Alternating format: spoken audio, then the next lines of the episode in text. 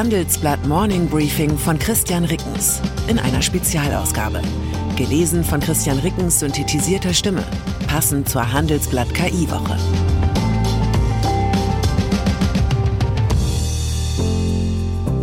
Guten Morgen allerseits. Heute ist Freitag, der 30. Juni 2023. Und das sind unsere Themen. Wandel durch Technik. Künstliche Intelligenz verändert den Arbeitsmarkt. Sparen durch Technik. Kann das Gesundheitssystem effizienter werden? Abschied durch Technik. Warum Audi-Chef Düßmann gehen muss. Nach einer kurzen Unterbrechung geht es gleich weiter. Bleiben Sie dran. Willkommen in der Zukunft der Technologie mit dem Handelsblatt Summit Zukunft IT. Seien Sie Teil der IT-Flagship-Tagung des Handelsblatts, bei welcher führende Köpfe der IT-Branche zusammenkommen, um die neuesten Trends und Herausforderungen der digitalen Transformation zu diskutieren. Vernetzen Sie sich mit Branchenführern und finden Sie Lösungen, die Ihr Unternehmen voranbringen. Exklusiv für unsere Podcast-Hörer sichern Sie sich jetzt 20% Rabatt auf Ihre Anmeldung. Besuchen Sie zukunft-it.jetzt und verwenden Sie den Vorteilscode Podcast. Die KI-Revolution ist da. In dieser Woche stand die Berichterstattung auf den digitalen Kanälen des Handelsblatts ganz im Zeichen der künstlichen Intelligenz. Wir sind in der Redaktion überzeugt, dass es kaum möglich ist, die Auswirkungen dieser technologischen Revolution zu überschätzen. Oder wie es eine Gastautorin formuliert, was die Erfindung der Dampfmaschine für die körperliche Arbeit war, das ist die künstliche Intelligenz für die geistige Arbeit des Menschen. Die Folgen werden wir nicht gleich morgen mit voller Wucht spüren, sondern erst in einigen Jahren oder womöglich Jahrzehnten. Aber so ist das mit den meisten wirklich großen Innovationen. Sie entfalten ihre Kraft meist langsamer als im ersten Hype vermutet, aber dann umso gewaltiger. Auch die gedruckte Ausgabe des Handelsblatts beschäftigt sich heute auf 80 Seiten ausschließlich mit den verschiedensten Aspekten der künstlichen Intelligenz. Wir haben dafür alle Nachrichtenseiten freigeräumt, sogar die sonst unantastbaren Börsenkurse weggelassen. Ich finde, dank der Expertise und Neugier der Handelsblatt-Reporterinnen und Reporter ist ein beeindruckendes Stück Journalismus entstanden. Aber ich bin auch befangen, denn ich habe diese Sonderausgabe zusammen mit unserem Chefredakteur geplant. Und auch dieses Morning Briefing erscheint heute in besonderer Form, zumindest als Podcast. Es wird nicht vorgelesen von unserem gewohnten Profisprecher Peter Hofmann, sondern von einer künstlich intelligenten Software, die wir darauf trainiert haben, so zu klingen wie meine eigene Stimme, die von Christian Rickens. Um diese KI zu trainieren, habe ich vor einigen Tagen über 1000 vorgegebene Sätze in ein Mikrofon gesprochen wie KI den Arbeitsmarkt verändert. Besonders interessiert hat mich bei der Planung der KI-Ausgabe eine Studie des Fraunhofer Instituts für Arbeitswirtschaft und Organisation. Das Institut hat für das Handelsblatt 50 Berufe daraufhin untersucht, wie stark sie sich durch künstliche Intelligenz verändern und ob ihr Bedarf eher steigen oder eher sinken wird. Für meine Zukunft fällt die Prognose gemischt aus. Der Bedarf an Journalisten, die exklusive Fakten und eigenständige Einordnungen liefern, wird steigen. Reine Redaktionsmanager werden hingegen künftig weniger gebraucht. Deren Job erledigt immer häufiger die KI. KI birgt Chancen im Gesundheitswesen. Manche Auswirkungen der KI erschließen sich erst auf den zweiten Blick. So könnte künstliche Intelligenz nach Ansicht von Handelsblatt-Chefökonom Bert Rürup dazu beitragen, das deutsche Gesundheitswesen effizienter zu machen. Es ist laut Rürup eines der teuersten in Europa, wenn nicht weltweit. Tatsächlich sind die Kostenunterschiede der Gesundheitssysteme unter den Industriestaaten gewaltig. Noch mehr Geld für Gesundheit als Deutschland geben im Prozent der Wirtschaftsleistung gerechnet nur die USA aus. Audi-Chef Düßmann muss gehen.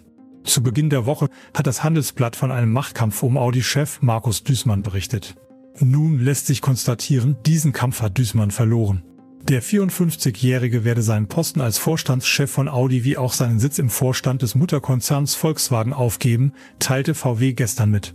Nachfolger wird zum 1. September Gernot Döllner, der bislang VW-Chefstratege gewesen ist. Aufsichtsratschef Manfred Düss sagte, Döllner sei jetzt die richtige Person, um die Produktstrategie und die Aufstellung in den wichtigen Märkten für Audi weiter zu schärfen. Ausschlaggebend für die Ablösung Düßmanns sei sein zerrüttetes Verhältnis zum eigenen Führungsteam, hieß es in Konzernkreisen.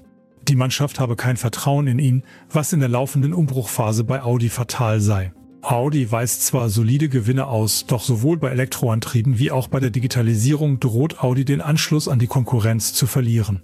Aus Vorsprung durch Technik ist längst ein technologischer Rückstand geworden. Affirmative Action für verfassungswidrig erklärt. Universitäten in den USA dürfen künftig nicht mehr gezielt die Studienplatzbewerbungen von schwarzen und anderen ethnischen Minderheiten fördern, um ihre Studentenschaft diverser zu gestalten. Ziel dieser Affirmative Action genannten Praxis ist es, gesellschaftliche Nachteile von Minderheiten aufzuwiegen. Doch der mehrheitlich konservativ besetzte oberste Gerichtshof der USA urteilte am Donnerstag, diese Praxis sei verfassungswidrig. Republikaner in den USA, denen das Prinzip der Affirmative Action schon lange ein Dorn im Auge ist, begrüßten die Entscheidung. US-Präsident Joe Biden und viele demokratische Politiker kritisierten das Urteil. Was die Angelegenheit aus meiner Sicht so vielschichtig macht, im aktuellen Fall klagten nicht weiße, sondern asiatischstämmige US-Amerikaner, die sich durch die Förderung von Schwarzen oder Latinos benachteiligt fühlen. Konkret argumentierten die Kläger, dass Harvard und die University of North Carolina asiatischstämmige Bewerber systematisch diskriminieren, indem die Unis höhere Standards als bei anderen Minoritäten anlegen.